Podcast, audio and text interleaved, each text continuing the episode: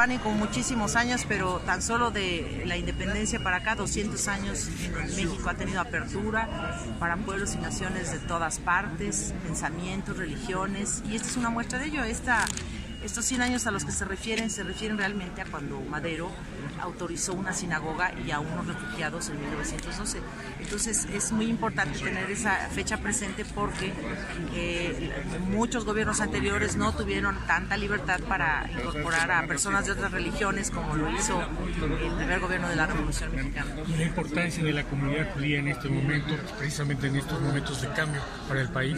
Toda, toda porque este es un país multicultural, multireligioso, Aquí todo mundo puede expresar eh, el pensamiento que tiene con respecto a la ley, con respecto a los demás. Eh, eh, los judíos en particular siempre han sido respetuosos de las leyes, se han incorporado muy bien a la vida mexicana con sus leyes, su democracia.